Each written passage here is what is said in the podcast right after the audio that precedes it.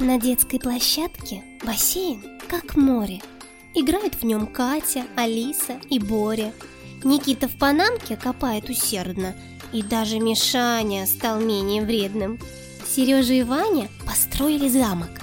В нем башни-высотки и множество арок.